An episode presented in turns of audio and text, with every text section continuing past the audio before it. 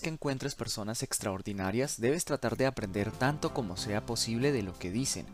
Esta vez aprenderemos sobre emprendimiento con Elon Musk, ingeniero jefe y fundador de grandes empresas tecnológicas como SpaceX y Tesla. Esta es la primera parte. A algunas personas no les gusta el cambio, pero debes aceptar el cambio si la alternativa es un desastre. El fracaso es una opción aquí. Si las cosas no están fallando, no estás innovando lo suficiente. El camino a la oficina del CEO no debe ser a través de la oficina del CFO y no debe ser a través del departamento de marketing. Tiene que ser a través de ingeniería y diseño. Creo que es muy importante tener un circuito de retroalimentación en el que estés pensando constantemente en lo que has hecho y cómo podrías hacerlo mejor. Hay un tremendo sesgo en contra de correr riesgos. Todo el mundo está tratando de optimizar su forma de cubrirse el trasero. La marca es solo una percepción, y la percepción coincidirá con la realidad con el tiempo. A veces estará por delante, otras veces estará por detrás, pero la marca es simplemente una impresión colectiva que algunos tienen sobre un producto. No creo que sea una buena idea planear vender una empresa. Es un error contratar a un gran número de personas para hacer un trabajo complicado.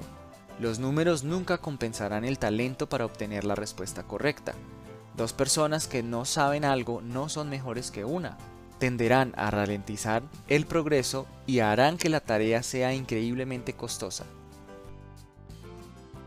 Una empresa es un grupo organizado para crear un producto o servicio, y es tan buena como su gente y lo emocionada que esté por crear. Quiero reconocer a un montón de personas con mucho talento. Son la cara de las empresas. Las personas trabajan mejor cuando saben cuál es el objetivo y por qué, es importante que las personas estén ansiosas por venir a trabajar por la mañana y disfruten trabajar. Si eres cofundador o director ejecutivo, tienes que hacer todo tipo de tareas que tal vez no quieras hacer. Si no haces tus tareas, la empresa no tendrá éxito. Ninguna tarea es demasiado servil. Digo algo y por lo general sucede, tal vez no a tiempo, pero generalmente sucede.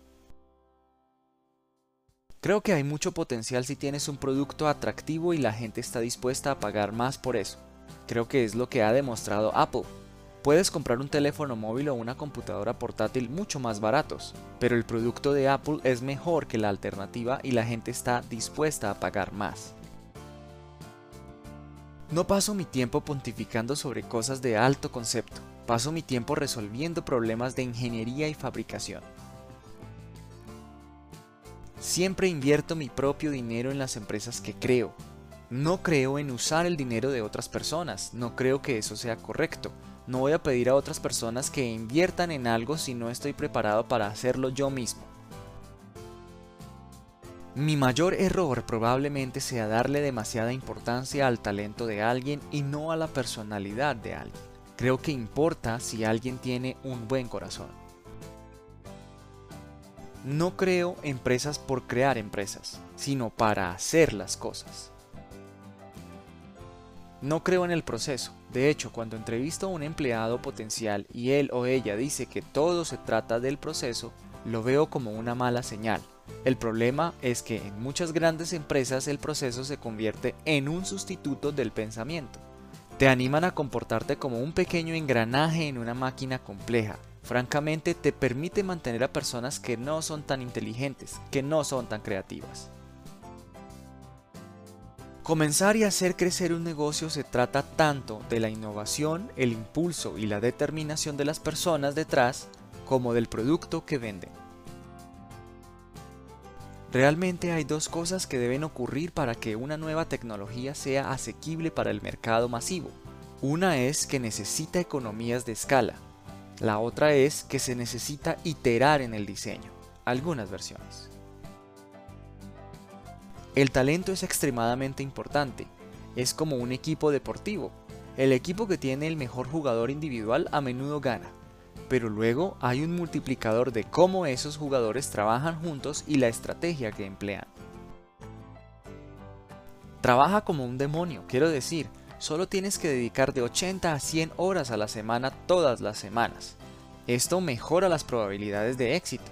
Si otras personas están dedicando 40 horas a la semana y tú estás dedicando 100 horas a la semana, incluso si estás haciendo lo mismo, sabes que lograrás en 4 meses lo que les llevará a ellos un año lograrlo. Recuerda darnos un me gusta, suscríbete al canal y activa la campanita para recibir una nueva sabia frase. Gracias.